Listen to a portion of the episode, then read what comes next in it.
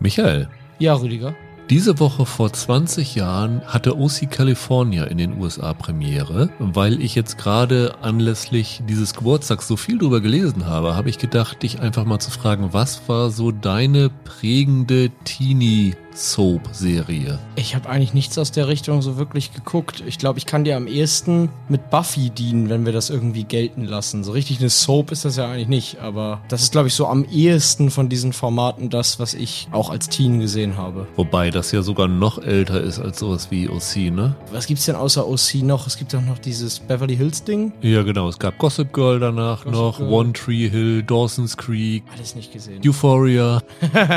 naja, das ist vielleicht eher was anderes. Nee, also ich glaube am ehesten Buffy. Bei mir war es tatsächlich OC California, muss so. ich sagen. Ich war eigentlich schon ein bisschen zu alt. Also 2004 war ich weit über 20 schon. Aber ich habe damals nie Beverly Hills 90210 geguckt, was so in meiner Generation eigentlich alle geschaut haben. Da bin ich nie mit warm geworden. Und OC California damals war für mich prägend, würde ich nicht sagen, aber das hat mich richtig begeistert. Ich fand Seth Cohen eine super Figur. Ich fand die Musik so herausragend. Also musikalisch hat mich OC geprägt wie, glaube ich, keine andere Serie mit Death Cab for Cutie und was da alles dabei gewesen ist. Ich habe damals die Alexandra Patzawas gesprochen, die die Music Supervisorin da war, die ja danach eine große Karriere gemacht hat und dann bei Grey's Anatomy und sowas auch alles Musik untergebracht hat und damit im Grunde Coldplay weltweit groß gemacht hat. Sagen wir so, OC hat seinen Stern relativ schnell verbrannt, weil sie so in der ersten Staffel durch Plot durchgehetzt sind, dass sie eigentlich sich so verrannt haben nach einer Staffel schon. Aber die vierte war wieder super. Aber ich sag mal so, die erste Staffel OC, was so Teenie-Soap-Serien angeht, ist das, ich würde behaupten, bis heute unerreicht. Also da kommt kein Outer Banks bei Netflix oder irgend sowas ran bis heute. Also wer es noch nicht kennt, sollte vielleicht mal OC gucken. Die ersten paar Folgen ist es wirklich sehenswert. Hallo und herzlich willkommen zu einer neuen Ausgabe von Serienweise. Mein Name ist Rüdiger Meier und ich begrüße ganz herzlich Michael Hille. Hallo. Ja, wir haben heute drei komplett neue Serien für euch im Gepäck. Zwei davon haben wir, glaube ich, angekündigt in der letzten Woche und eine dritte haben wir noch ausgetauscht gegen eine Serie, die wir schieben. Also wie angekündigt sprechen wir heute über Painkiller, den Netflix Versuch Dopesick nachzumachen, der heute mit sechs Folgen gestartet ist. Wir sprechen wie angekündigt über Conversations with Friends, eine neue Verfilmung eines Buchs von Sally Rooney mit dem gleichen Team, das auch schon Sally Rooneys Normal People adaptiert hat, was, wenn ich mich nicht ganz täusche, bei euch damals in der Jahresbestenliste auf Platz drei gelandet ist, also könnte einige von euch interessieren. Und geschoben haben wir Bad Behavior, sprechen dafür aber über die verlorenen Blumen der Alice Hart, eine Serie, die schon letzten Freitag bei Amazon Prime Video mit den ersten drei Folgen gestartet ist, die restlichen vier im Wochenrhythmus bringt. Also wir sind jetzt quasi mitten in der Serie drinne und das war eine Serie, die, was ich ganz vergessen hatte, du auf deiner Vorschauliste hattest, Michael, Ja, genau. Weil du das Buch gelesen hast. Einmal deshalb und weil natürlich Sigourney Weaver da mitspielt. Genau. Und damit erfüllen wir nicht nur einen Wunsch von dir, Michael, sondern auch einen Wunsch von Silvia, die uns geschrieben hat, dass sie sich freuen würde, wenn wir über die Serie sprechen würden. Und das tun wir natürlich hiermit sehr gerne. Wenn ihr auch Wünsche habt, gerne könnt ihr uns schreiben an serienweise.web.de. Ihr könnt uns Kommentare hinterlassen bei den Apple Podcast Kommentaren gemeinsam mit einer ja, 5-Sterne-Bewertung idealerweise genauso wie bei Spotify, wo es mittlerweile zu jeder Folge auch so eine Frage gibt. Wie hat euch die Folge gefallen? Das lesen wir natürlich auch immer. Michael, lass uns beginnen mit Painkiller, weil ich glaube, das ist eine Serie, die nicht nur, weil sie bei Netflix läuft, mit die meisten interessieren dürfte. Es ist ja ein bisschen überrascht, dass das Ding jetzt schon kommt, weil man hat so ein bisschen das Gefühl, dass Dopesick noch gar nicht so lange her gewesen ist, oder? Ja, wobei es müssten schon anderthalb Jahre oder so sein. Ich glaube, November 2021 kamen die, oder? Es sind ziemlich genau 22 Monate, dass Dopesick gestartet ist. Dann war es im Oktober. Okay. Und die Serie ist ja damals ziemlich gefeiert worden. Auch bei uns. War sie bei dir nicht sogar auf deiner Jahresbestenliste? Sie war auf meiner Eins. Deiner Eins sogar. Mein Platz eins in dem Jahr, ja. Das war ja eine Beleuchtung der Opioid-Krise, also wie Purdue Pharma damals das Schmerzmedikament Oxycontin auf den Markt gebracht hat, es so vermarktet hat, dass es angeblich angeblich viel weniger süchtig machen würde als vergleichbare ja. Medikamente. Das Ganze war natürlich ziemlich gefaked alles. Sie haben eine ganz aggressive Marketingkampagne geführt, was am Ende dazu geführt hat, dass Zehntausende Menschen ihr Leben verloren haben, weil sie von diesen Medikamenten süchtig geworden sind. Und das ging halt so weit, dass diese Medikamente wegen ihrer Gefährlichkeit anfangs nur für Krebspatienten im Endstadium gewesen sind, damit ihnen das Leiden erleichtert wird. Und dann wurde es immer mehr so vorangetrieben, dass das ja auch für mittlere bis leichte Schmerzen angewendet werden kann. Und das hat dann eine ziemlich vernichtende Spirale in Gang gesetzt. Und Dopsig hatte das Ganze beleuchtet aus vielen verschiedenen Perspektiven. Man kann sagen, eigentlich vier Stück. Einmal die Perspektive von den Leuten um Richard Sackler, den Chef von Purdue Pharma, die das Medikament auf den Markt gebracht haben. Zum anderen um die Ermittler von den amerikanischen Justizbehörden, die diesem Medikamentenskandal nachgegangen sind. Dann zum dritten die Marketingleute, die das Medikament in den Arztpraxen ja. angepriesen haben und dazu beigetragen haben, dass das so populär gewesen ist mit Seminareinladungen für Ärzte und sowas alles. Und das vierte natürlich die Opfer des Ganzen, nämlich Menschen, die an dieser Sucht zugrunde gegangen sind, wurde in Dopsig illustriert durch eine sehr bewegende Geschichte mit einer jungen Frau, die gespielt worden ist von Caitlin Dever, die nach einer Verletzung ähm, süchtig geworden ist. Ja, genau. Und nun kommt Painkiller raus, nimmt sich das gleiche Thema vor, hat auch wie Dopsig eine Buchvorlage und sogar eine eine Artikelvorlage. Also einmal ist es das Buch Painkiller von Barry Meyer und ein Artikel aus dem New Yorker von Patrick Redden. Das hat so die Vorlage dafür gebildet. Und sie haben hier letztendlich aber dann doch genau das gleich gemacht, was auch Dopsic gemacht hat. Ne? Also es ist ja oft so, dass Serien das gleiche Thema behandeln, aber dann komplett andere Angänge haben und man doch überrascht ist, dass man das gleiche Thema aus zwei ganz unterschiedlichen Sichtweisen erzählen kann. In diesem Fall würde ich sagen, das ist die identische Herangehensweise, oder? Ja, mit teilweise ein bisschen anderen Fallbeispielen. Aber Dopesick basierte ja auch auf einem Sachbuch, das halt Dopesick hieß und Painkiller Thriller ist wohl ein bisschen anders geschrieben, aber an und für sich halt auch ein Sachbuch über denselben Fall. Ne? Also der Spielraum, den sie da haben, ist jetzt nicht so groß, wenn sie an diesen Büchern bleiben. Im Kern die wichtigen Figuren hinter dieser Oxycontin-Geschichte, die sind in beiden Serien halt dieselben, weil sie auf dieselben Dinge eingehen. Genau, in beiden Fällen ist die Säckler-Familie ja. groß dabei. Hier noch ein bisschen stärker. Also das ist vielleicht in der Gewichtung der Unterschied. In Painkiller geht es mehr um Richard Sackler und dessen ja. Familie. Richard Sackler wird hier gespielt von Matthew Broderick. Damals Michael Stuhlbarg. Genau. Und damals war das eher so, Hintergrundgeräusch ist ein bisschen übertrieben, aber es war nicht der Kern von Dopsig. Also Hatte schon eine größere Rolle, aber hier gehen sie ja noch mehr auf die Leute in seiner Familie drumherum ein. Und das war in Dopesick ging es vor allem um ihn und seine Machenschaften und dann die Leute, die ihm untergeben waren, sozusagen. Das ist in der Serie bei Netflix jetzt ein bisschen anders. Ansonsten die vier Perspektiven, die ich eben erwähnt habe für Dopesick, hast du hier genauso. Also ja. es ist wirklich ganz genauso. Du hast, wie gesagt, die Sacklers, du hast die Justizermittler, vor allen Dingen hier verkörpert von Edie Flowers, die gespielt wird von Uso Aduba. Das ist auch auch im Grunde die Erzählerin der Geschichte, kommen wir gleich drauf zu sprechen. Du hast wiederum die PR-Leute, die dieses Medikament vertrieben haben, wird hier dargestellt durch eine junge Frau namens Brit, die gespielt wird von Dina Shihabi, die an die Uni geht und junge Studienabsolventinnen anheuert, die besonders hübsch sind und besonders offen sind und den Ärzten schöne Augen machen können. Und das wird hier am Beispiel von Shannon Schäfer dargestellt, die gespielt wird von Wes Duchovny, also der Tochter von David Duchovny Daphne und Thea Leoni. Und dann haben wir als viertes natürlich auch den Fall der Betroffenen. Und da geht es hier vor allen Dingen um das Schicksal von einem jungen Mann, nämlich Glenn Krieger, gespielt wird von Taylor Kitsch, was natürlich logisch ist, weil die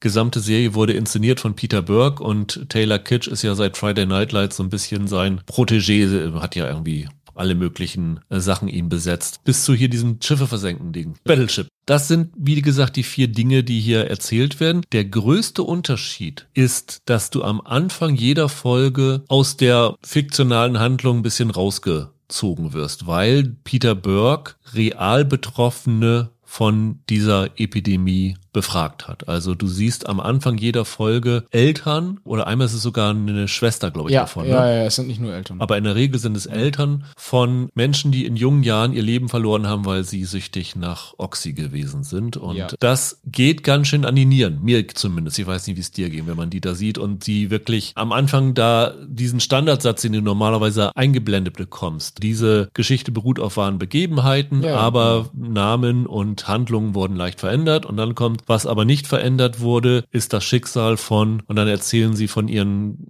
Familienmitgliedern, Ja. die gestorben sind. Oft, in der Regel wird immer noch ein Bild gezeigt von denen. Und man merkt schon, selbst wenn das Jahre her ist, dass sie immer noch nicht so richtig darüber reden können, weil es ihnen so nahe gegangen ist. Das überträgt sich natürlich dann auch aufs Publikum. Fandest du das einen gelungenen Schachzug, das so zu machen? Kann ich dir nicht sagen. Das habe ich mich jede Episode wieder gefragt, ob ich das gut finde. Ich habe so ein böses Wort im Kopf, das möchte ich nicht sagen. Aber ob es nicht ein bisschen billig ist, um Emotionen anzusprechen, ne? Billig würde ich es nicht nennen. Also es ist super effektiv und es ist auch insofern effektiv, dass es dir immer wieder vor Augen führt, dass das, was du dort siehst, echte Folgen hat. Ja. Was ich mich aber gefragt habe, ist, ob das von vornherein so geplant gewesen ist oder ob sie am Ende festgestellt haben, und da kommen wir jetzt schon in die Kritik rein, das kommt in der Serie selber nicht so rüber, also müssen wir die echten Leute nochmal herholen, damit wir das nochmal zeigen können. Jetzt erklärst du, warum ich es billig fand. Also Okay. das, das Wort, das ich im Kopf hatte, war manipulativ. Ja. Ich hatte genau den Eindruck wie du, sie haben es in der Serie eigentlich nicht geschafft, die Emotionen anzusprechen, die sie damit ansprechen müssten und aufzurütteln. Und dann machen sie das halt, indem sie echte Schicksale zeigen und Leute, echte Angehörige, echt in die Kamera weinen. Das hat so einen unschönen Beigeschmack für mich gehabt irgendwie. Also ja, es ist effektiv, aber ihr macht halt eine Serie, in der ihr ja letzten Endes dann fiktionalisierte Figuren hinstellt von solchen Ereignissen. Und dann lasst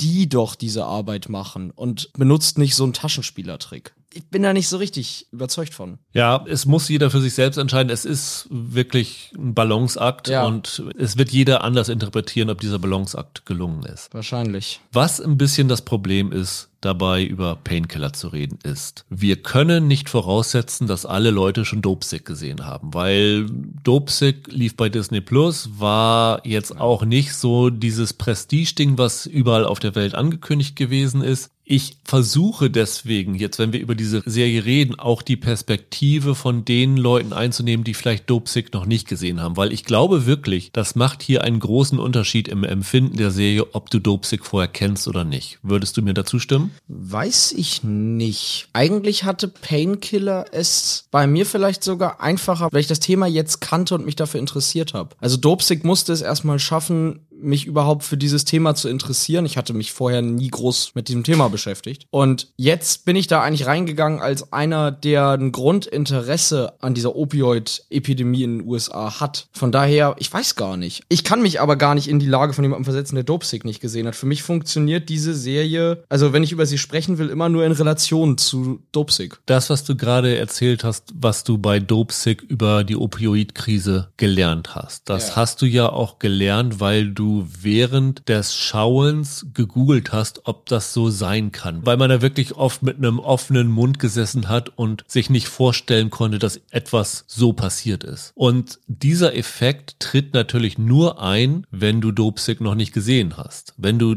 Dopesick noch nicht gesehen hast, wirst du diese Reaktion, die du damals hattest, hier auch haben, wenn du Painkiller zum ersten Mal siehst. Der Artikel in dem New England Journal of Medicine zum Beispiel ist jetzt nur mal ein Ding, was ich jetzt so spoilerfrei rauswerfe, was man eigentlich nicht glauben würde. Und wenn du das schon bei Dopesick gesehen hast, dann trifft dich das hier jetzt nicht mehr so. Das ist, glaube ich, der Unterschied, den ich damit meine. Ja, ich bin mir da nicht ganz sicher. Ich glaube, dieser Effekt, dass man nebenbei anfängt zu googeln und Dinge nachzurecherchieren, das ist so ein Reflex, den wir haben, das stimmt. Aber weshalb Dopesick mich damals gekriegt hat, war nicht unbedingt nur, weil das eine wahre Geschichte erzählt hat, sondern aufgrund der Art und Weise, wie das seine Geschichte präsentiert hat. Das war einfach extrem hochwertig gespielt und geschrieben. In jeder möglichen Hinsicht. Das war absolut perfekt inszeniertes Fernsehen. Diesen Anspruch kann ich an Painkiller ja auch stellen, unabhängig davon, ob ich jetzt die Faktenlage schon kenne oder nicht. Ja, klar. Aber die Wirkung der Serie ist halt eine andere. Ja. Was Dopsig halt gemacht hat, was am Anfang gar nicht so leicht zu schlucken gewesen ist, ist, dass sie diesen Kalender immer hatten, wo sie vor Ja. jeder Szene einmal Ja. die Zahlen durchrattern lassen, um dir zu sagen, in welchem Jahr du bist. Das heißt, du bist wirklich durch die Zeit gejagt worden, wo man sich erstmal hatte, hat dran gewöhnen müssen. Das macht Painkiller nicht so. Aber zum Beispiel hatte ich hier oft den Eindruck, ich weiß gar nicht, wo ich jetzt gerade in der Geschichte bin. Ich weiß nicht, hattest du diesen Effekt auch? Manchmal ja. Aber zugegeben, wenn man Dopestick damals geguckt hat, trotz des Kalenders war es da auch immer nicht zu 100% ganz einfach zu folgen, wo man sich chronologisch befindet, weil man ja immer parat haben musste, was ist denn drumherum gewesen und so weiter. Von daher, diesen Effekt kannte ich jetzt auch schon. Was ich zum Beispiel nicht verstanden habe, die Serie geht damit los, dass wir Richard Sackler sehen, der aufwacht, durch seinen riesigen Palast läuft, weil ein Rauchmelder piept. Ja. Und er dann ausrastet Ja. und versucht, dass er diesen Rauchmelder ausschaltet. Und im gesamten Verlauf der Serie hörst du, wann immer eine Szene in diesem Haus von Sackler ist, diesen Rauchmelder piepen. Und ich habe bis zum Ende nicht verstanden, wo genau diese erste Szene gespielt hat. Kannst du mir das erklären oder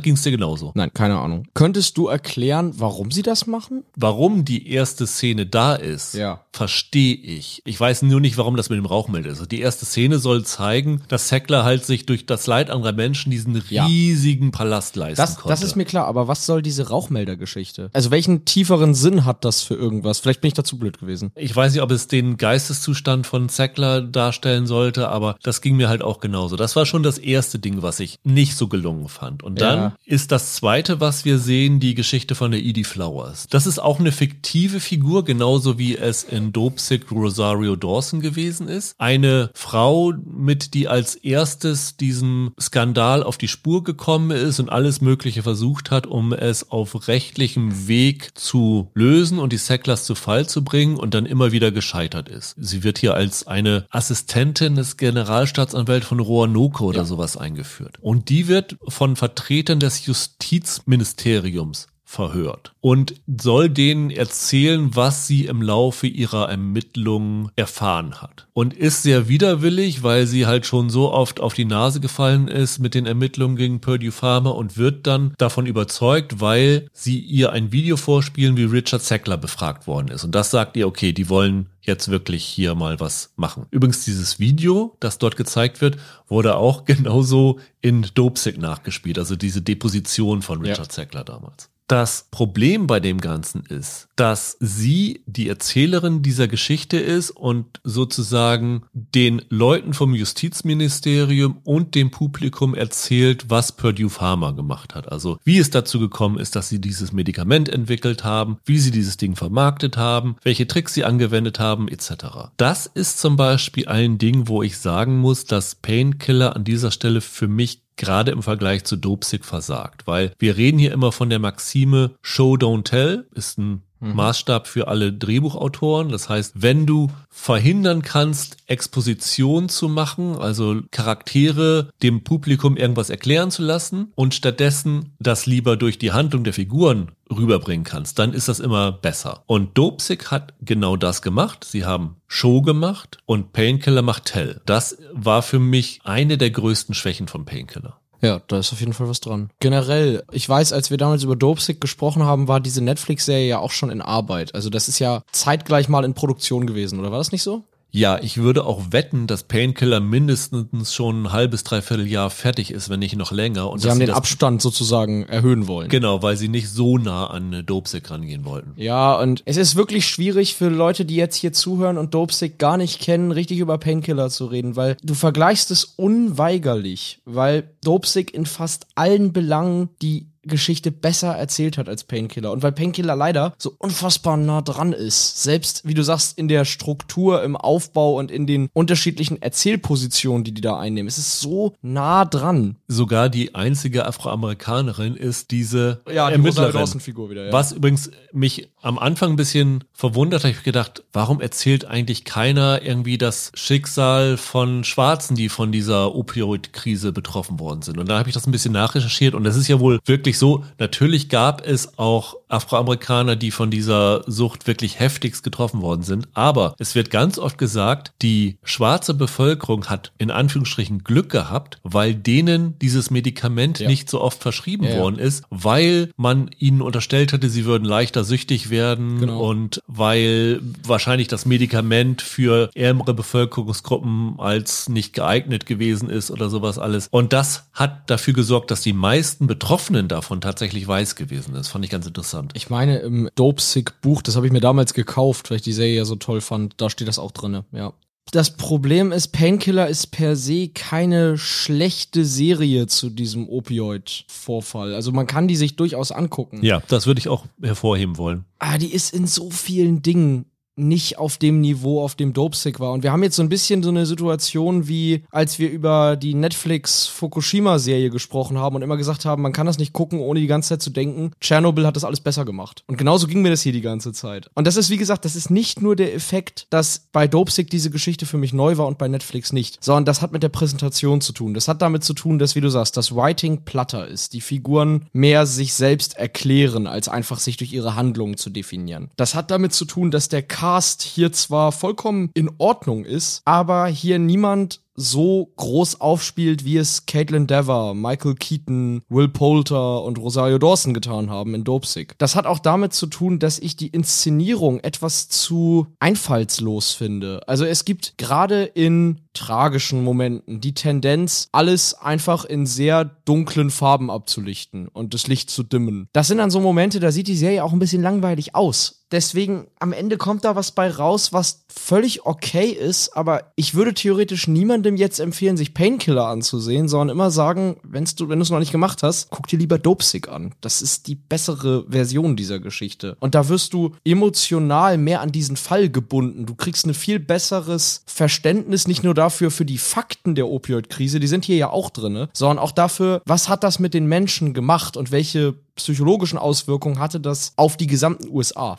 Diese Erzählweise mit der Edie Flowers, die dort sitzt, hat mich dazu gebracht, dass ich das Gefühl hatte, wenn ich Painkiller gucke, dass ich in einem Seminar über die Opioidkrise sitze ja. und nicht in einer Fernsehserie. Ja, es neigt dazu. Da wird dann so vor dich her monologisiert, da werden dir so Dinge erklärt. Ne? Und ich will jetzt gar nicht sagen, dass die Serie irgendwie mit einem erhobenen Zeigefinger rumläuft. Das ist es nicht. Kann man bei dem Thema überhaupt mit erhobenem nee. Zeigefinger, also geht ja gar nicht. Nein. Das war zweifellos ein Verbrechen, was die da getan haben, dieser Konzern. Aber es ist irgendwie schon so, dass es so wirkt, du liest den Zeitungsartikel, auf dem das Ganze basiert. Wir sagen immer so, es wirkt wie ein abgefilmter Wikipedia-Artikel. In einigen Belangen ist Painkiller staubtrocken. Das ist so ein bisschen das Problem. Es gibt so viele Szenen, wie du sagst, Seminar, in dem man sich so ein bisschen auf die Schulbank gesetzt gefühlt und jetzt wird einem was erklärt, nämlich wie das da so abgelaufen ist. Aber du wünschst dir ja von einem biografischen Stoff im Idealfall nicht nur Aufklärung, sondern dass du in irgendeiner Form auch auch in diese Psyche der Leute eintauchst. Bei Dopesick illustriert an diesem Arzt, den Michael Keaton gespielt hat, der dann da sitzt und sagt, ich kann heute gar nicht glauben, wie viele Leute ich da blind in den Tod geschickt habe, denen ich dieses Medikament verschrieben habe und so so. Das ist in Dopesick etwas, das sagt der nicht nur, du spürst das, du siehst das, wie das den zerfressen hat und was das mit dem als Mensch gemacht hat und welche Auswirkungen das hatte. Der große Unterschied ist, bei Dopesick verfolgst du die Menschen über einen längeren Zeitraum. Ja. Hier siehst du sie nur über einen kleinen Zeitraum, mhm. außer die Sacklers. Ja, das stimmt. Die Sacklers sind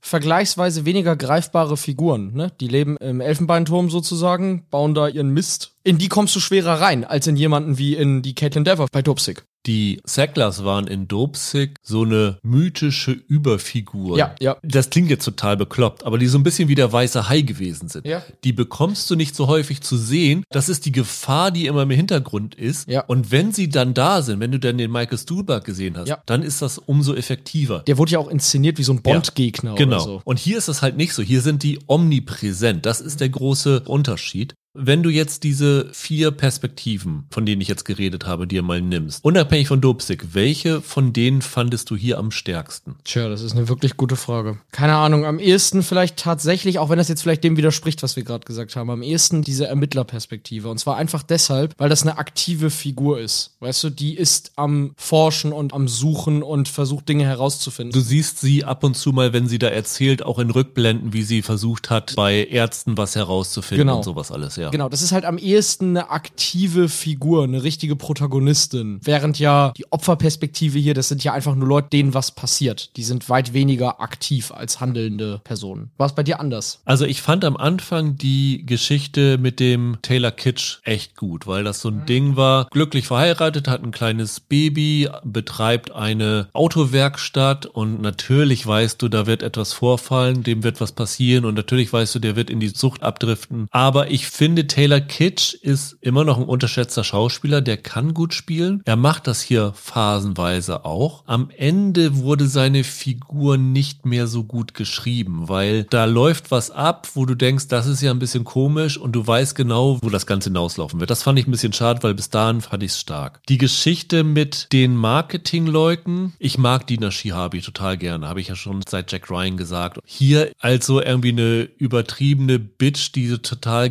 geldgeil ist und die anderen jungen Mädchen irgendwie auf ihre Seite zieht. Ah, das ist so, der Teufel kommt auf die Erde und hat statt einem Huf irgendwie einen Pferdeschwanz so ungefähr. Ja, und auch da wieder, das ist platt in der Gegenüberstellung, wie du sagst, die überdrehte gegenüber den braven Mädels, denen sie da Scheiß andreht. Und da halt auch wieder, ich kann das nicht ansehen, ohne zu denken, in Dopesick ist das besser gelöst. Da haben, hast du die Leute gehabt wie den Will Poulter oder so. Der Will Poulter ist im Grunde genommen die Shannon Schäfer-Figur hier. Genau. Ich fand die Präsentation in Dopesick einfach realistischer. Das waren eiskalt berechnende Geschäftsmänner, die da den Leuten Scheiß angedreht haben und das präsentiert haben mit vollster Überzeugung und so weiter. Die mussten nicht auftreten wie Bösewichte, damit ich verstehe, dass das, was die tun, schlecht ist. Und da ist Painkiller zu offensichtlich, zu platt. Dafür, dass es dann am Ende sechs Folgen sind, die verhältnismäßig lang sind, kann man da auch subtiler arbeiten. Der verschenkteste Teil ist für mich die Geschichte mit den Sacklers. Ja. Weil in dem Moment, wo du die in den Vordergrund der Geschichte stellst, und ich würde behaupten, die haben den größten Anteil an der Screentime, wenn ich diese vier verschiedenen Erzählstränge nehme. Also mit Broderick auch, glaube ich, am größten besetzt. Da muss ich ja dann auch mir überlegen, warum ich das mache und was will ich damit. Und das sind widerliche Typen gewesen. Das sind absolute Schwerverbrecher und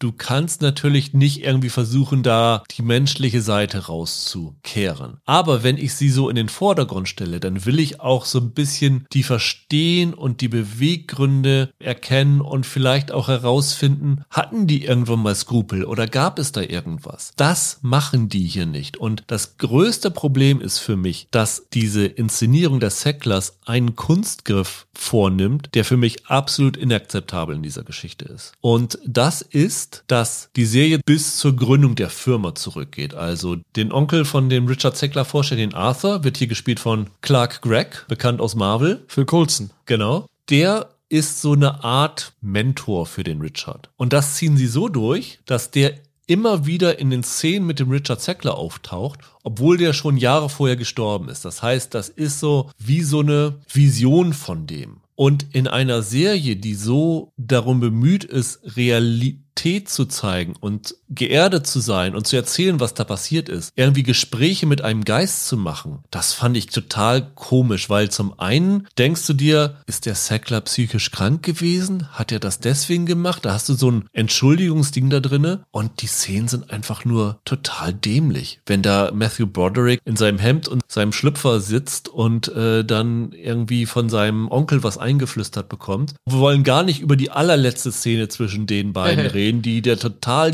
dümmste Einfall ist, den ich mit in diesem Jahr gesehen habe. Ich verstehe nicht, wie man auf die Idee kommen kann, dass das eine gute Idee ist, den mit einem Geist sprechen zu lassen. Wir mögen dieses Stilmittel ja eh schon nicht, aber in so einer Serie hat es eigentlich nur gar nichts verloren. Nein. Das wirkt tatsächlich, als sei es drin, damit der Broderick sich mit irgendwem da austauschen kann. Genau, weil er sonst alleine nur in seinem Zimmer sitzt Exakt. und nichts zu sagen hätte. Du kannst irgendwie seine Gedanken nicht anders rüberbringen, es sei denn, du hättest dann eine Erzählstimme rübergelegt. Ja, und das andere Problem ist bei den Sacklers, du hast zwar eben gesagt, man kann jetzt bei diesen Verbrechern nicht irgendwie versuchen, da die, die menschliche Seite oder so reinzubringen, aber eigentlich musst du das tun in dem Moment, in dem du sie so stark zu Hauptfiguren machst. Genau, das meine ich ja. Das ist schon ein Widerspruch. Das ist im Ansatz eigentlich komplett falsch gewählt. Ja, also wenn du das machst, dann musst du committen und sagen, okay, dann versuchen wir tatsächlich so ein bisschen auszuleuchten, was geht in jemandem vor, der so eine Schandtat begeht. Aber da sie das nicht tun und das alles so an der Oberfläche bleibt, lassen sie ja auch jemanden wie Matthew Broderick, der der größte Name der Serie ist, total alleine. Es gibt so viele Szenen, in denen Broderick wirklich schwach spielt, weil er, glaube ich, nicht so richtig weiß, was er da machen soll oder was er aus seiner Figur herausholen soll, wie er sie darstellen soll. Das merkst du. Du merkst, dass Broderick in den Dialogen kämpft mit der Figur, die er da spielt und da versucht eine Tiefe zu finden, die sie nicht hat auf dem Papier. Das Ding leidet unter dem, was man so schön sagt, False Balance. Das ja. heißt, der Schwerpunkt der Erzählung ist falsch gewählt. Die Sectors haben zu viel Anteil an der Erzählung und die Opfer haben viel zu wenig Anteil, weil du hast bei, müssen wir wieder Dobsig anführen, ja nicht nur Caitlin Dever gehabt, sondern noch viele andere Figuren, die darunter leiden. Hier ist das wirklich nur diese Taylor Kitsch Geschichte, die ein Opfer zeigt. Du hast ab und zu noch mal so ein paar andere, die da mal ganz kurz reinschneiden, wo es auch tragisch endet, aber eigentlich wird es nur über dieses eine Schicksal erzählt. Das ist für etwas, was 10.000 Zehntausende Menschenleben gekostet hat, nicht der richtige Ansatz, finde ich. Zwischen 1999 und 2017 sind 400.000 Menschen in den USA an dieser Opioid-Krise verstorben. Und ich habe mal irgendwie gelesen, 2018 und 2019, ich weiß nicht, wie es dann ab den Corona-Jahren war, sind täglich 250 Amerikaner im Schnitt an Schmerzmittelsucht verstorben. Das sind ja unfassbare Zahlen. Und ich hatte das Gefühl, in Dopesick hast du die Schwere dieser Zahlen, wenn man sich mal ansatzweise versucht begreiflich zu machen, was für Auswirkungen das sind. Du hast in Dopesick zumindest im Ansatz diese Schwere gespürt. Du hattest tatsächlich das Gefühl, hier geht es um etwas, das hat ein ganzes Land tief getroffen, das hat Millionen Familien wirklich ins Elend gestürzt letztlich. Und das hattest du in Painkiller nicht. Das blieb alles abstrakter. Das blieb tatsächlich auf dem Niveau, dir werden Zahlen mitgegeben. Und das ist schade. Die Wucht und die Dramatik und Drastik, die du bei so einem Thema kommunizieren musst, die bekommen sie bei Netflix nicht so richtig rüber. Was ich aber trotzdem sagen muss, bei allen Schwächen, die wir hier ansprechen,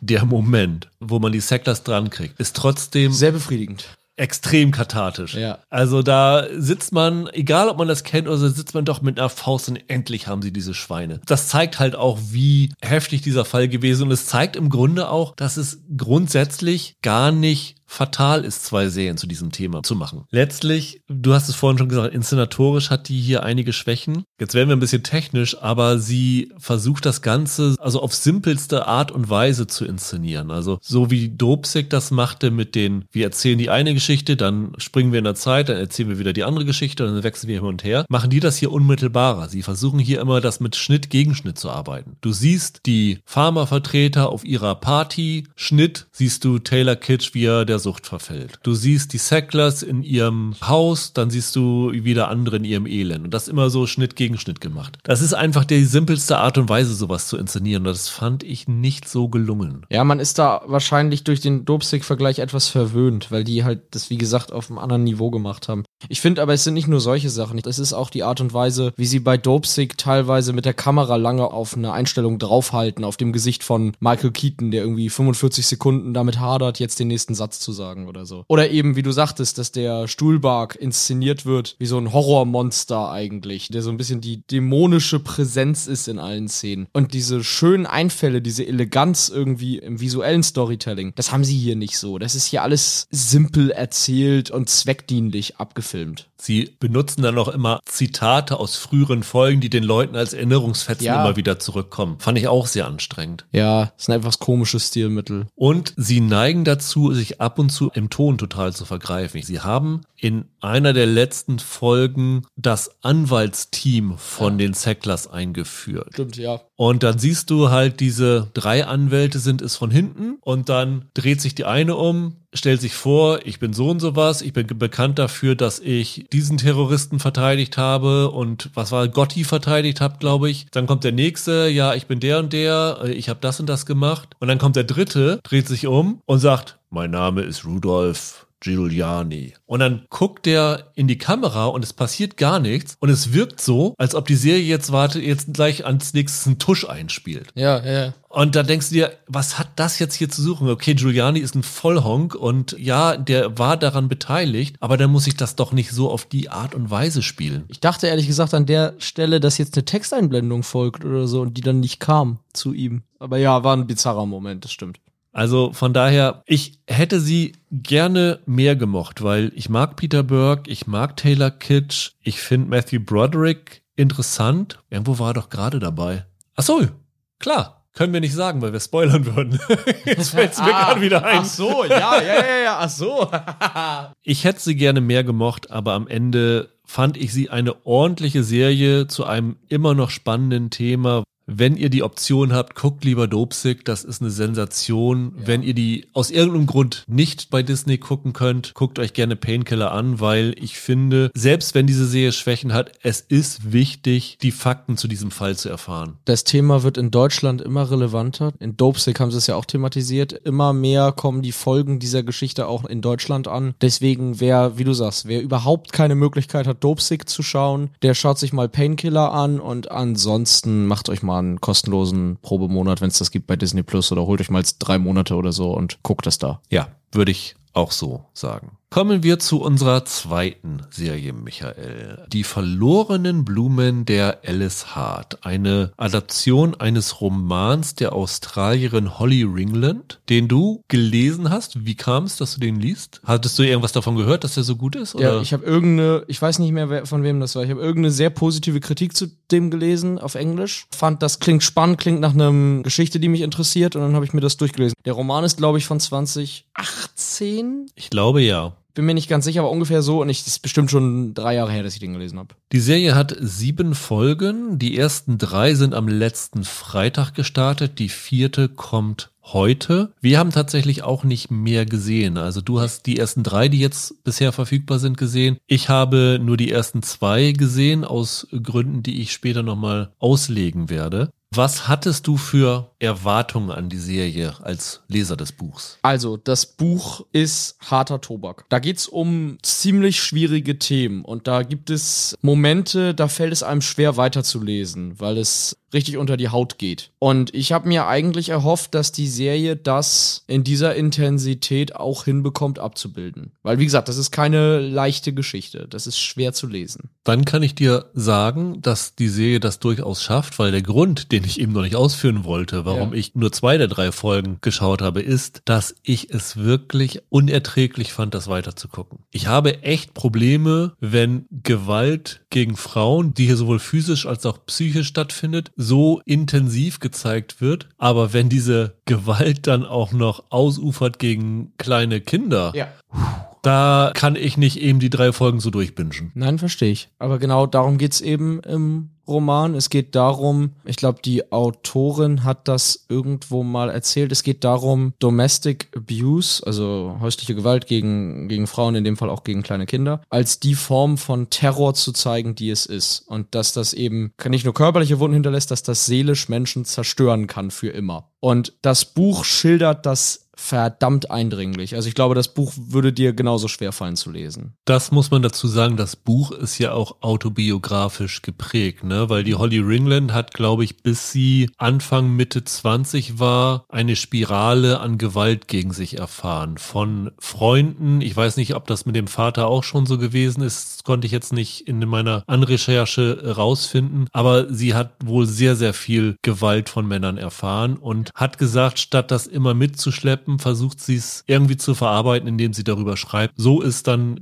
The Lost Flowers of Alice Hart entstanden. Genau. Also da sind viele eigene Erfahrungen mit eingeflossen, weshalb das auch ein Roman ist, der von vielen Menschen, die solche Erfahrungen auch gemacht haben, dementsprechend auch gelobt ist falsch. Ab diesem Roman wurde es sehr hoch angerechnet, dass er die richtigen Wörter und die richtigen Beschreibungen dafür findet, wie man so über so etwas sprechen kann und was es mit jemandem macht, so etwas zu durchleben. Protagonistin der Geschichte ist die titelgebende Alice Hart, Ja. wird hier gespielt von Alila Brown, ein neunjähriges Mädchen, die wir am Anfang sehen mit ihrer Mutter, die gerade wieder mit dem zweiten Kind schwanger ist und ihrem Vater. Und bei den ersten Bildern, wie es bei solchen Geschichten üblich ist, siehst du noch nicht die Abgründe hinter diesem Idyll. Und dann siehst du aber, dass sie Blutergüsse an den Armen hat und sowas alles. Und du bekommst dann schnell mit, dass dort ein Tyrann in diesem Haus am Werke ist, Ja. nämlich dieser Clem Hart, gespielt von Charlie Vickers. Und wir bekommen auch im Laufe dieser ersten Folgen auch immer in Rückblenden zu sehen, was dort passiert ist, was der alles mit seiner Tochter und seiner Frau gemacht hat. Wir bekommen auch mit, was das für die Psyche dieser jungen Alice bedeutet, weil sie irgendwann eine Geschichte liest über den Phönixvogel und daraufhin einen ja, Tagtraum kann man fast sagen, hat, wie sie ihren Vater mit Benzin übergießt Ja. und anzündet. Ja. Da bekommt man schon mit, was da alles so in den letzten Jahren passiert sein muss. Und jetzt ist die Frage, Michael, wie viel können wir erzählen über die Geschichte, ohne zu spoilern? Das weiß ich nicht, weil ich Idiot mir den Trailer nicht angesehen habe. Ich weiß nicht, was der verrät. Normalerweise würde ich ja immer sagen, Trailer ist Fair Game, aber ich weiß nicht, was da erzählt wird. Vielleicht machen wir es so, ohne zu erzählen, was dazu führt. Was im Trailer ja klar ist, dass Sigourney Weaver eine große Rolle spielt. Und Yes. Sigourney Weaver spielt June Hart, das ist die Großmutter von der Alice. Ja. Und es führen einige Ereignisse dazu, dass die Alice bei dieser Großmutter auf der Blumenfarm würde ich es mal nennen, Ja, landet. ja, also die genau. baut da Blumen an und es ist auch so ein durch die Serie laufender Effekt, dass du verschiedene Begriffe, Empfindungen hast, die du durch Blumen ausdrücken kannst. Dann Ja. werden so Blumengestecke oder verschiedene Blumensorten gezeigt Mhm. und dann wird dazu geschrieben, was das für eine Bedeutung hat. Die Sprache der Blumen bekommst du mit Ja. dieser Serie vermittelt. Ja, ist etwas, das im Roman auch eine, eine Rolle spielt, dass immer wieder botanische Begriffe quasi als Metapher verwendet werden. Ja. Und was wir auch noch sagen können, ist, dass diese June nicht nur Blumen auf ihrer Farm anbaut, sondern auch ein, ja, was man heute so Frauenhaus sagen würde, betreibt, wo Ja. sie jungen und auch älteren Frauen, die von häuslicher Gewalt betroffen sind, Ja. Zuflucht ermöglicht. Und dort leben, wie viel sind es? Sechs, sieben, acht Frauen oder so? Ja. In verschiedenen Altersstufen, die halt alle vor ihren Männern geflohen sind und auch in der ständigen Angst leben, dass ihre Männer sie dort finden. Und was man auch noch erzählen muss für die Geschichte ist, dass es in dem Ort, wo die Familie von der Alice lebt, einen Polizisten gibt, der verheiratet ist mit einer jungen Frau namens Sally, die gespielt wird von Asher Caddy, die die erste ist, die die Polizei alarmiert dahingehend, dass es dort in dieser Familie womöglich Ja. häusliche Gewalt geben könnte. Dass mit Alice halt Dinge gemacht werden. Genau. So, ja. Die hat ein traumatisches Schicksal hinter sich, nämlich sie hat ihre Tochter Gemma, ich weiß nicht genau wann, aber vor einigen Jahren an Krebs verloren. Ja. Und trauert dem Ganzen natürlich immer noch nah und hat deswegen auch so eine besondere Zuneigung für diese Alice und möchte sich ihrer annehmen. Und viel mehr möchte ich über die Geschichte, die wir jetzt gesehen haben, nicht erzählen. Was man noch erzählen kann und sollte, ist, dass die Alice auch später in einer erwachsenen Version gespielt wird. Nämlich dann wird sie von Alicia Debnam Carey gespielt. Und so wie ich es gelesen habe, wird es ungefähr zur Mitte dieser Staffel einen Zeitsprung geben, wo die Alice 20 Jahre alt ist. Exakt. So grob. Ja, so ist es im Roman auch. Dann wird sozusagen die zweite Hälfte aus Sicht der erwachseneren Alice erzählt. Ich glaube, damit ist alles Wesentliche gesagt, weshalb wir dazu kommen können, wie es dir gefallen hat. was diese Serie richtig macht, was sie hinbekommt, ist so ein bisschen das, was ich ja erhofft habe, dass sie es schaffen. Sie schaffen es, häusliche Gewalt, die Auswirkungen dieser Gewalt und die Natur dieser Gewalt, also teilweise der plötzliche Ausbruch von Angst und Brutalität in Momenten, die gerade noch glücklich gewesen zu sein schienen. Diese häusliche Gewalt tatsächlich als diesen Akt der Zerstörung eines Menschen zu zeigen, der er ist. Ich finde, in diesen Szenen ist die Serie richtig, richtig intensiv, unangenehm, genauso wie sie es sein sollte und trifft genau die richtigen Bilder und den richtigen Ton. Also es ist durchaus explizit, es ist sehr, sehr unangenehm anzuschauen. Wobei man sagen muss, die Kamera hält jetzt nicht brutal Nein. drauf, sondern sie kann effektiv wegschneiden und zwar Ja. genau in dem Moment, wo du in deinem Kopf das Ganze noch viel schlimmer machst. Genau, aber du siehst mehr, als du in anderen Formaten sehen würdest, das finde ich schon. Ja, und hörst auch mehr du als in anderen. mehr, ja, finde ich auch. Und in all diesen Szenen ist das super eindringliches Fernsehen. Und das wird nicht vielen leicht fallen anzugucken. Ich kann das total verstehen. Aber das wird dem Thema gerecht in der Art und Weise, wie es bebildert und wie es gezeigt wird. Hut ab. Ja, ansonsten schwierig für mich. Einerseits ist die zum Beispiel, die ist sehr schön gefilmt. Ich finde, die ist gut besetzt von allem, was wir bisher gesehen haben. Dadurch, dass wir jetzt nur drei Folgen haben, fehlt uns ja dann zum Beispiel dieser Zeitsprung, der kommen wird. Es fällt jetzt schwer darüber zu urteilen. Ich habe aber nach den drei Folgen auch gedacht, so ein bisschen, vielleicht nur weil ich es jetzt als Romanleser so sehe, mir fehlt so ein bisschen das substanzielle Futter in den Figuren. Also so ein bisschen an der Oberfläche bleiben einige dieser Charaktere. Gerade die anderen Blumen auf der Farm. Also die anderen Mädchen, die, auf die äh, Weaver da quasi aufpasst, die sind so ein bisschen staffage. Die stehen so drumrum, aber ich habe noch nicht das Gefühl gehabt, dass die Serie richtig was mit denen anfangen kann. Wie ging es dir? Du hast ja nun eine Folge weniger gesehen, sagtest du, ne? Du hast zwei gesehen. Ich habe zwei gesehen, ja. Ich stimme dir vollkommen zu, dass die in diesen Schilderungen extrem effektiv ist und so effektiv, dass man sich das zweimal überlegt, ob man weiterschauen will. Das ist natürlich ein zweischneidiges Schwert, weil es ist natürlich einerseits gut, andererseits verprellst du damit möglicherweise empfindsame Zuschauer, was aber ja auch vollkommen okay ist. Also ist besser, als das irgendwie abzusoften. So ist es. Was für mich eher so ein kleines Problem war, ist, ich fand das ganz interessant. Ich habe ein Interview mit der Holly Ringland gelesen, die erzählte davon, wie sie, ich weiß nicht, lebt die mittlerweile in den USA oder war sie nur auf dem USA-Ausflug, Big Little Lies gesehen hat. Und dann hat sie das ihrer Mutter gezeigt und die Mutter hat gesagt, oh, wäre das nicht toll, wenn aus deinem Buch auch mal eine Fernsehserie werden würde. Und dann hat sie zu ihrer Mutter gesagt, aber nur wenn die Frauen, die Big Little Lies gemacht haben, das machen würden. Und das ist ja ganz lustig, weil die Serie ist ja von der Produktionsfirma Made Up Stories. Das ist ja die Produktionsfirma von Reese Witherspoon. Produktion. Ja. Das heißt, irgendwie im Grunde sind die gleichen Macher von Big Little Lies auch hier dahinter. Also jetzt nicht die gleichen Regisseure und Autoren, aber die, die Produktionsfirma, ja. Und als ich das so gesehen habe, und wahrscheinlich ist das aber auch so aus dem Buch und konnten sie nicht anders machen, aber ich hatte ein bisschen das Gefühl, dass sie mir zu sehr einen Mystery-Aspekt hier hervorkehren. Also bei Big Little Lies hattest du ja am Anfang diesen Mord und du fragtest dich, wer ist umgebracht worden und wer hat den Mord begangen. Und hier ist es so, dass sehr viele Figuren Geheimnisse haben haben, die sie für sich behalten haben, die sie keiner anderen Figur anvertrauen, die im Lauf dieser Folgen sicherlich an die Oberfläche kommen. Und in dem Moment, wo du solche Geheimnisse hast, die du aber auch dem Publikum nicht erzählst, sondern das Publikum tappt genauso im Dunkeln wie alle anderen, baust du natürlich so einen gewissen Mystery-Aspekt auf. Und natürlich ist das effektiv, um die Leute neugierig zu machen, um die Leute bei der Stange zu halten. Aber ich weiß nicht, ob so Mystery für so ein Thema geeignet ist. Da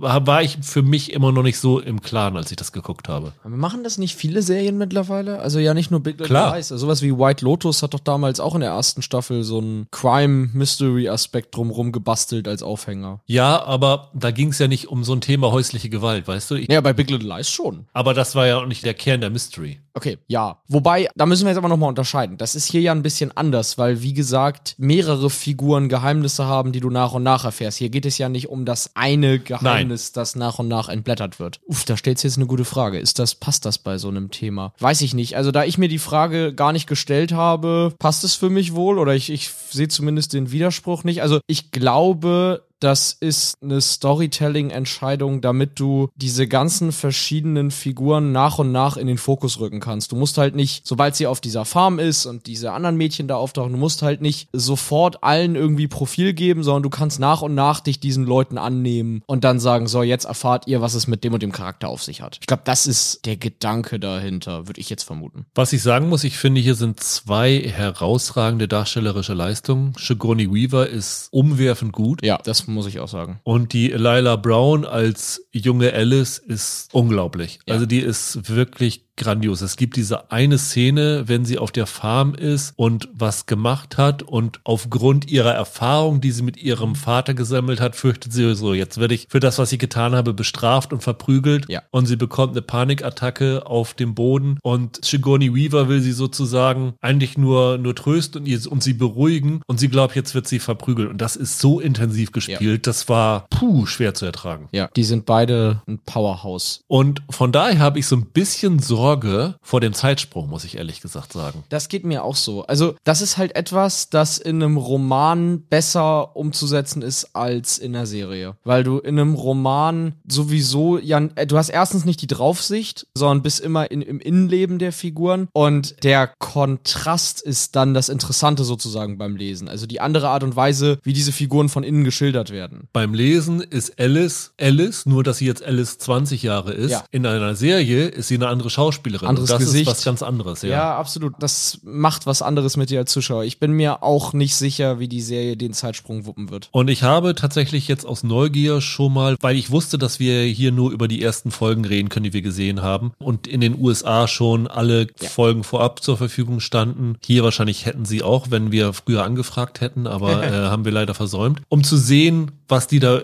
über die Gesamtheit der Serie schreiben. Und für viele der Kritiken ist dieser Zeitsprung ein ziemlicher Knackpunkt. Ich habe sehr häufig gelesen, dass es danach schwächer wird, was jetzt nicht unbedingt mit der Alicia Debnam Carey zu tun hat, die auch ähnlich gut spielen soll wie Lila Brown. Aber du hast vorhin diesen einen Punkt gesagt, dass du das Gefühl hast, die anderen Frauen auf dieser Farm werden dir nicht genug charakterisiert Bislang zumindest, ja. dass du nicht in die eintauchen kannst, dass du die nicht kennenlernst, dass die eigentlich kein eigenes Profil gewinnen. Ja, genau. Und das wird sich wohl durch diesen Zeitpunkt noch verschärfen, weil du dann die nicht unbedingt mehr dabei haben wirst. Ja, das verstehe ich. Im Buch ist das ja ähnlich. Das ist ja jetzt nicht so, dass das im Buch alles bis ins Detail ausbuchstabierte Charaktere sind. Es ist aber ein Unterschied, ob man in einem Buch den Satz liest und dann saßen da noch vier andere Frauen auf der Bank oder ob ich in der Serie immer wieder vier Frauen auf dieser Bank sitzen sehe. Weißt du, in einem Buch akzeptierst du Background-Charaktere ist ein bisschen zu hart, aber die sind in einem Buch leichter zu akzeptieren, als wenn du sie in der Serie immer wieder siehst und denkst, ich würde aber gerne, wenn ihr schon die ganze Zeit im Bild seid, mehr über euch erfahren. Ich glaube, das ist der Grund, warum mich das in der Serie viel mehr gestört hat als im Buch, wo ich da gar nicht drüber nachgedacht habe, zum Beispiel. Und was ich mich auch gefragt habe,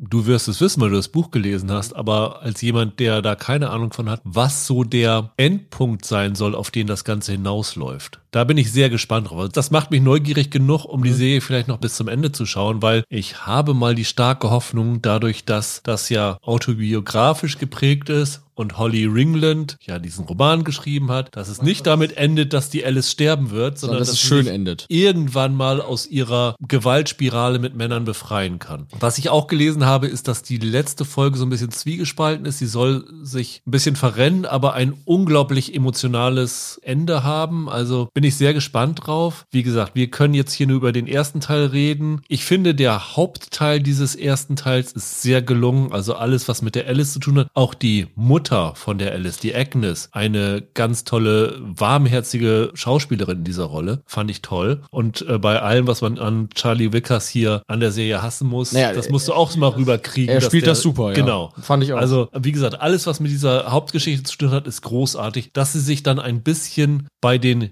Nebenfiguren, ja, verheben ist zu viel gesagt, aber dass sie sich nicht genug den Nebenfiguren widmen, kann ich ein bisschen verschmerzen in diesem Fall. Ich bin aber schon gespannt, wie es weitergeht, ob es da das Niveau halten kann, weil schlecht finde ich sie auf gar keinen Fall. Nein, nein, ich auch nicht. Was sie ja tun, ist, sie versuchen ja zum Beispiel diesen den Punkt mit den Nebenfiguren immer durch Metaphern oder sowas zu retten. Dafür sind ja die Blumenanalogien da, so viel kann man vielleicht mal sagen. Also bisher finde ich die gut. Ich finde, wenn du dieses harte Thema anpackst, dann musst du so ungeschönt das zeigen, wie du es hier tust. Und das machen sie. Das heißt im Umkehrschluss natürlich auch, wer sowas aus mannigfaltigen Gründen nicht sehen mag, sollte vielleicht dann lieber Abstand von der Serie halten, weil ihr werdet da nicht glücklich mit. Im Gegenteil. Das ist definitiv am Anfang steht ja dieses Viewer Discretion is advised. Lustigerweise habe ich früher immer gedacht, wenn da steht Viewer Discretion is advised, dass es heißt, du sollst anderen nicht verraten, was in dieser Serie passiert durch dieses Discretion, so Diskretion. Aber das heißt, glaube ich, so mehr Ansehen auf eigene Gefahr. Ja, ja, ja, das kannst du haben. das muss man wirklich Ja. sagen. Also wer häusliche Gewalt erfahren hat, wer vielleicht auch nur im Umfeld häusliche Gewalt erfahren hat, für die wird das sehr, sehr heftig sein, das zu schauen, weil das wird definitiv Erinnerungen hervorbringen. Ja, man muss in dem Fall sagen, guckt es dann lieber nicht oder zumindest nicht alleine, sondern in einem sicheren Umfeld mit Ja. anderen, die euch da auffangen können oder so. Meine Befürchtung, ohne dass ich jetzt wie du irgendwie schon Kritiken gelesen habe, wie es da weitergeht, ist, dass sie sich vielleicht in der Zukunft etwas im Melodram verheddern könnten, weil das Buch Ansätze genug dafür bietet, dass es schnell melodramatisch werden kann. Aber wenn man sich das angucken will, kann man es sich alleine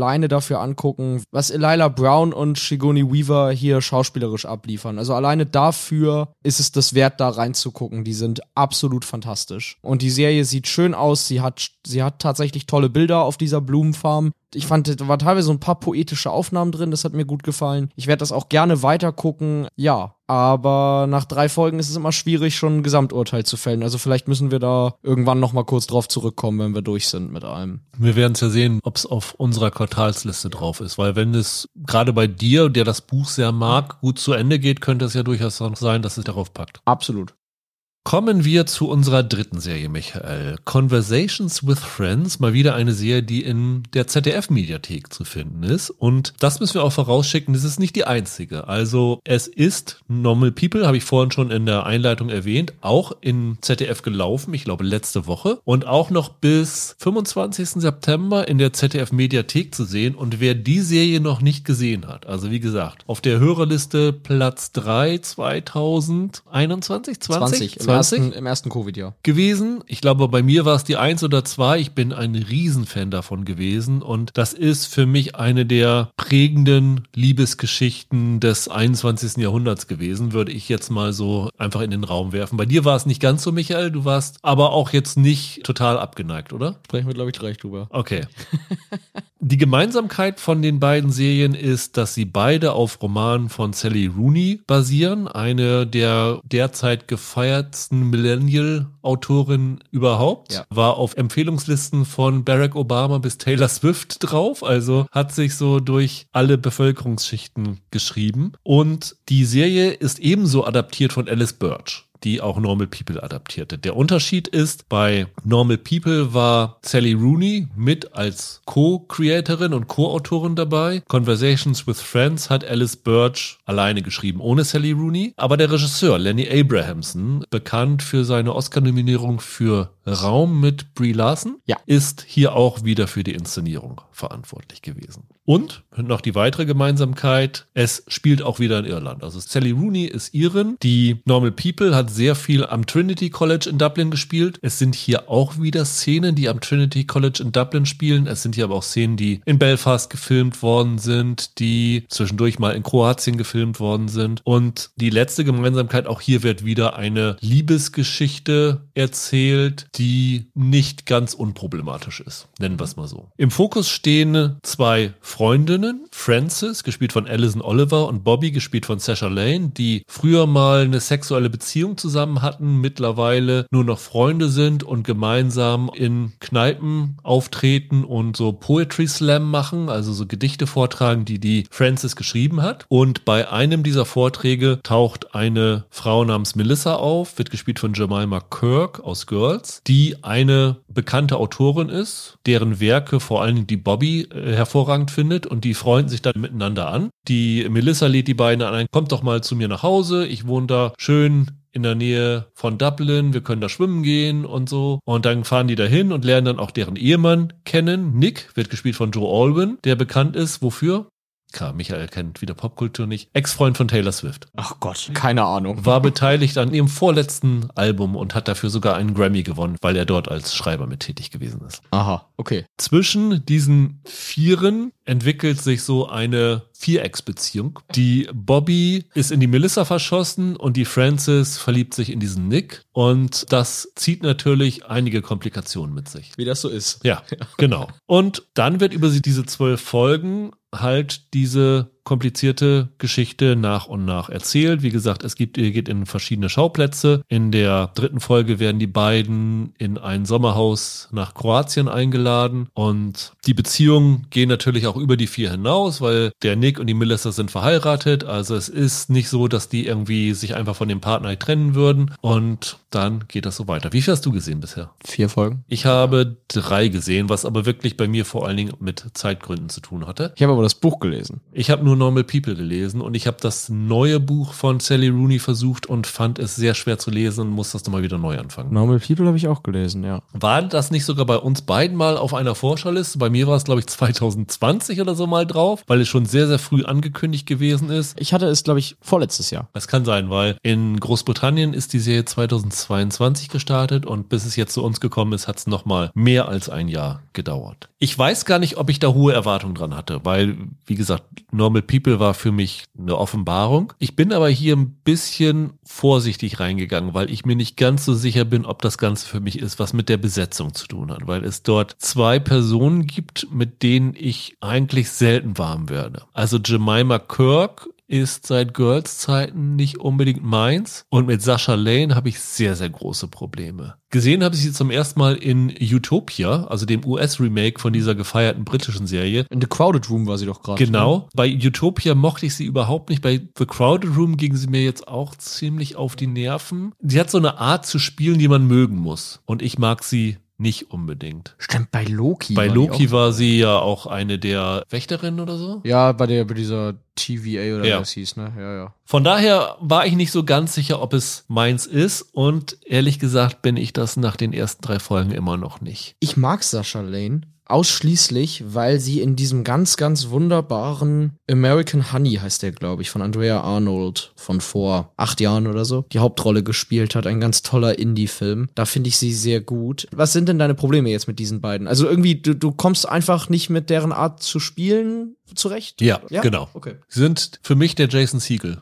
hau das nicht immer so platt, so schlimm finde ich den ja nicht im Vergleich. Aber ja, okay, okay, also das sind so zwei, mit denen du fremdelst. Genau, und das ist für mich dann auch ein bisschen hier das Problem gewesen, weil das hat sich eigentlich nicht so gelegt über die Folgen, die ich gesehen habe. Wobei so ein bisschen, also Jemima Kirk fand ich gar nicht so schlecht. Hat mir hier besser gefallen als fast in allem, wo ich sie bisher gesehen habe. Wen ich richtig super finde, und da haben die ihren richtiges Talent für, ist die Alison Oliver, die diese Frances spielt. Das ist ihre erste richtige Schauspielrolle, nachdem sie die Schauspielschule absolviert hat. Ah, das wusste ich gar nicht. Und bei Normal People war es ja auch schon so. Da haben wir ja Paul Mescal kennengelernt, der mittlerweile eine große Karriere macht und Daisy Edgar Jones, die danach durchgestartet ist. Das waren ja beides so Entdeckungen durch diese Serie. Und so das Gefühl habe ich bei Alison Oliver auch. Die finde ich sehr berührend, wie sie spielt. Aber auch der vierte im Bunde, Joe Alwyn, das ist für mich ein nasses Handtuch. Bist also nicht so begeistert von Swifts Ex-Freund. Ja, sie anscheinend ja auch nicht mehr. Ja. Gut, okay. Touché. Nicht schlecht. Wie hat's dir denn gefallen? Ich glaube, ich muss ganz kurz nochmal sagen, wie ich zu Normal People und Sally Rooney stehe. Ich war, glaube ich, 2020 der eine, der Normal People nicht auf seiner Liste hatte. Ich glaube, ihr anderen, also auch Holger und Roland fanden das doch ganz toll. Ja, die haben ja auch Ahnung. Ich weiß auch nicht, warum ich mir das antue. Auf Instagram hat doch neulich irgendeine, ich weiß nicht mehr, wer es war namentlich, mir geschrieben, warum ich im Podcast immer so viel meckere. Und bei Normal People habe ich mich damals extra zurückgehalten. Aber ich mochte das nicht so. Und ich hatte mir dann von Sally Rooney dieses Conversations with Friends hatte ich mal gelesen, weil mir das meine Freundin empfohlen hat. Und was ich so interessant fand, war, dass dieser Roman sehr humorvoll geschrieben ist. Also das hat ja fast so einen sarkastischen Tonfall manchmal, wie die Rooney schreibt. Das ist jetzt etwas, was du Normal People nicht unbedingt unbedingt siehst. Also das, die Serie hat ja kein, keine sarkastische Sichtweise auf ihre Figuren, eher im Gegenteil. Und ich hatte dann gedacht, das ist ja cool. Vielleicht kriegen sie diesen Tonfall auch in Conversations with Friends dann in der Serie unter. Aber nicht so wirklich. Also eigentlich war das jetzt für mich eine etwas überdrehtere, nervigere Version von Normal People. Und ich konnte da nicht so richtig was mit anfangen, leider. Was bei Normal People der Unterschied für mich war, ist, dass ich sofort mich irgendwie mit diesen Figuren identifizieren konnte, dass ich mich sofort in diese Liebesgeschichte zwischen den beiden hineinversetzen konnte. Und das ging mir hier nicht so. Daisy Edgar Jones und Paul Mescal, ich glaube, das haben wir damals gesagt, wie die mit einem Blick so viel aussagen können wie tausend Worte. Wie die sich angucken und du spürst, was da ist. Wie diese Intimität nicht durch diese vielen Sexszenen und Nacktszenen, durch die die Serie so berühmt geworden ist, entsteht, sondern einfach durch die Art und Weise, wie die beiden sich einen flüchtigen Blick schenken. Und das habe ich hier nie gehabt. Ich habe hier weder diese Beziehung von der Frances und dem Nick noch die Beziehung von Bobby und Melissa irgendwie abkaufen können, außer dass da möglicherweise eine sexuelle Attraktion hintersteckt. Aber dass die irgendwie eine große Liebe haben, das nehme ich denen nicht ab. Dann hast du natürlich Probleme damit, weil Normal People, wie gesagt, von der ersten Sekunde war ich da drinne. Ich konnte mich nicht satt sehen an dieser Beziehung. Ich habe mit jedem Auf und Ab dieser Beziehung mitgelitten. Und hier in diesen ersten drei Folgen hast du ja auch schon einige Aufs und einige Ups in diesen kleinen Beziehungen. Und die haben mich dann halbwegs kalt gelassen. Und das ist dann einfach ein ganz anderer emotionaler Einschlag, den Conversations with Friends bei mir hatte. Das ist jetzt ja quasi die Sichtweise, die die meisten unserer Hörer haben werden. Also als Fans von Normal People, wenn sie dann sich das angucken. Bei mir ist es jetzt so, was mein Problem mit Normal People war, ist, ich finde nichts schlimmer als Liebesgeschichten, die dadurch dramatisch werden, weil die Figuren zu blöd sind, miteinander vernünftig zu reden. Bei Normal People wollte ich die irgendwann schütteln und sagen, Mensch, Kinders, nur habt mal eine vernünftige Unterhaltung miteinander, dann wären alle eure Probleme nämlich gelöst. Wenn ihr einfach mal kommunizieren würdet vernünftig, wie normale Menschen. Und wenn du das da schon nervig findest, ist Conversations with Friends der Endgegner. Diese Figuren könnten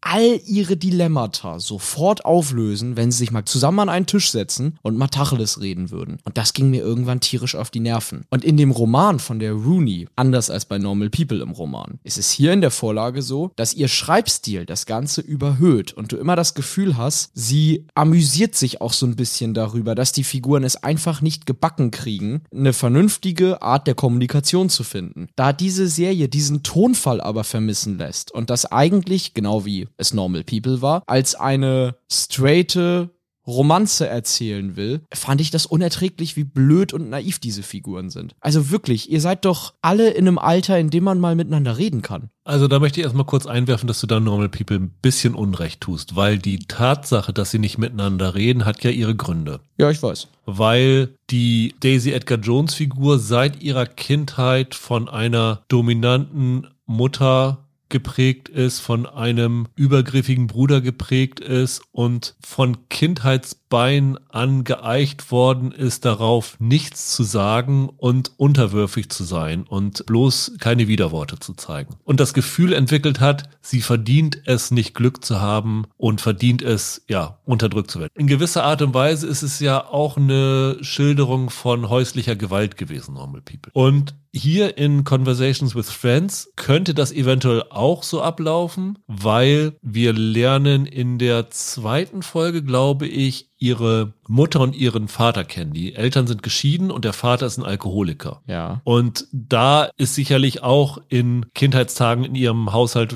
einiges schiefgelaufen. Sie sagt dann irgendwann äh, in dem Gespräch, dass die Eltern sich haben scheiden lassen, als sie zwölf, glaube ich, gewesen ist und dass es aber auch gut gewesen ist, weil es in dem Haus immer Gewalt, sagt sie nicht, aber es, sie haben sich irgendwie nur angeschrien. Und das könnte natürlich auch zu dieser Beziehungsunfähigkeit hier führen. Ich habe das Buch nicht gelesen, aber das ist natürlich auch eine Möglichkeit, dass das in diese Richtung Richtung hinausläuft. Also von daher kleine Verteidigungsschrift gegen Normal People. Ich finde, da liest du dann zu wenig rein. Bei Conversations with Friends habe ich noch zu wenig gesehen, um das Ganze zu verteidigen und finde es auch nicht bisher so gut, dass ich es verteidigen muss. Ich würde auf beide Serien bezogen dagegen argumentieren, dass die Erklärung dafür, warum Figuren sich verhalten, wie sie sich verhalten, schön und gut ist. Ich aber dann ein Problem damit habe, wenn Abläufe des Dramas sich wiederholen. Und das ist in beiden Serien hier der Fall. In beiden Serien ist es immer wieder so, dass die Autoren den Charakteren irgendwelche neuen Schwierigkeiten entgegenwerfen. Die verhalten sich eigentlich jedes Mal gleich, wie sie damit umgehen und sitzen dann am Ende wieder in genau der Scheiße, in der sie vorher gesessen haben. Haben sich dann irgendwann daraus befreit, dann kommt das nächste Problem und dann stehen da alle wieder naiv rum und wissen nicht, wie sie miteinander reden sollen. Vielleicht bin ich da zu zynisch für solche Serien, aber ich habe bei Conversations with Friends einerseits den Tonfall aus dem Buch vermisst. Entweder hätten sie den beibehalten müssen und die Serie mit einem etwas bissigerem Tonfall ausstatten müssen, oder oder wenn sie das so aufziehen wollen wie Normal People, dann hätten sie mir die Figuren näher bringen müssen. Dann hätte da mehr Abwechslung im Narrativ sein müssen, als jede Folge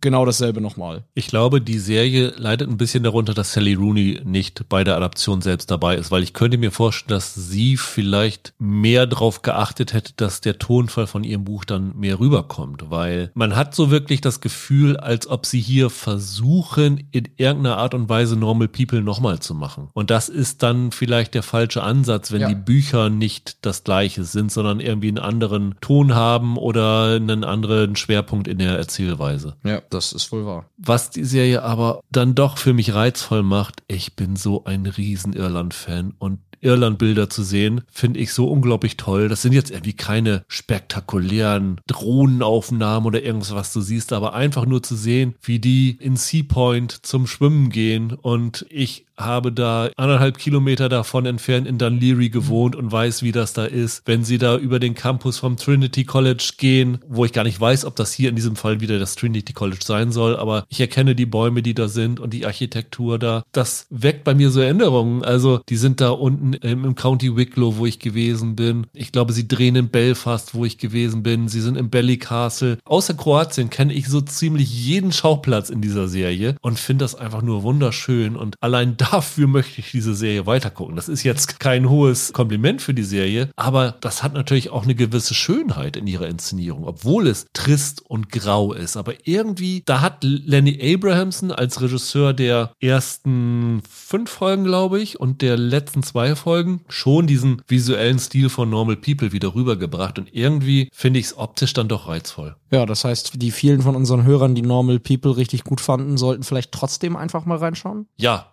also grundsätzlich würde ich allen immer raten, immer in alles Ja, reinzuschauen, was ja. wir sagen, weil, wie gesagt, wir sind nicht die universelle Meinung. Ich würde aber allen raten, nicht mit der Erwartung reinzugehen, ein zweites Normal People zu bekommen. Weil das ist es definitiv nicht und das sind auch so die internationalen Kritikerstimmen. Also äh, Normal People ist ja durch die Bank weg überall abgefeiert worden. Conversations with Friends hat eher verhalten positivere Kritiken bekommen. Ich könnte mir vorstellen, dass wenn man nicht so Probleme hat mit Sascha Lane und Jemima Kirk mit Abstrichen wie ich, dass man da auch noch besser reinkommt als Normal People Fan, als ich es jetzt tue. Okay. Ich würde wetten, dass du als nicht großer Fan von Sally Rooney und ich als nicht so großer Fan von Sasha Lane eher so den unteren Level der Begeisterungsstufe für diese Serie abbilden. Absolut. Also ich sitze hier auch nur, damit du dich mit jemandem über die Serie unterhalten kannst. Ich bin jetzt sicherlich nicht der typische Zuschauer für sowas. Wie du sagst, Normal People haben ja alle, alle geliebt außer mir quasi. Also die ist ja auch ordentlich gemacht, das kann man ja auch nochmal sagen. Das ist ja jetzt nicht irgendwie, dass das jetzt schlechte Drehbücher wären oder so. Nein, in die. Dialoge sind teilweise richtig toll. Ja, das ist alles, das ist alles total in Ordnung. Und wenn man sowas mag, dann ist man hier jetzt auch nicht an der falschen Stelle. Also wir beide sind da jetzt nicht typisch. Nee. Das ist eine Serie, die funktioniert über ihren emotionalen Einschlag. Wenn du dich da rein versetzen kannst, wenn dich diese Figuren und diese äh, Beziehungen fesseln, dann wirst du diese Serie lieben, definitiv. Wenn du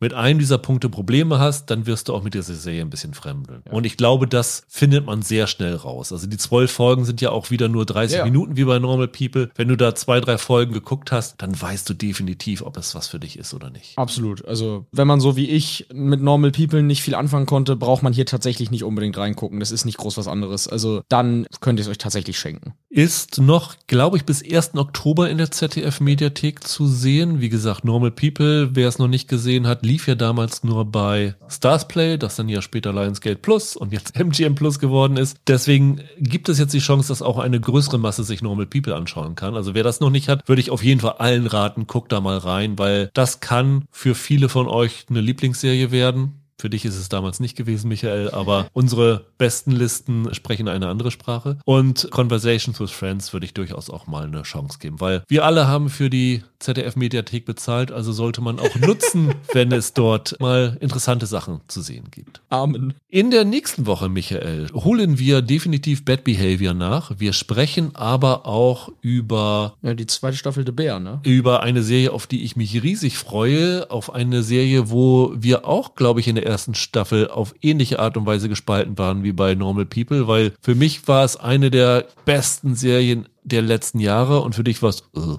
Ja, ich fand's super anstrengend, ja. Aber mal sehen, wie es in der zweiten Staffel ist. Genau, und dann habe ich mir noch gedacht, nächste Woche vielleicht sprechen wir über die Serie Moving. Die ist am letzten Mittwoch schon gestartet bei Disney Plus. Wir haben noch nicht reinschauen können, es gab keine Screener, aber eine südkoreanische Superheldenserie, bei der der Trailer sehr, sehr interessant ausgesehen hat, die auch recht teuer, ich glaube mit 35 Millionen Euro umgerechnet ist. Könnte interessant sein, in dem Marvel allerlei sich mal anderen Superhelden zu widmen. Also da schauen wir mal rein und überlegen, ob es sich lohnt, darüber zu sprechen. Bis dahin, habt ein schönes Wochenende. Bleibt gesund, macht's gut. Ciao, ciao. Ciao.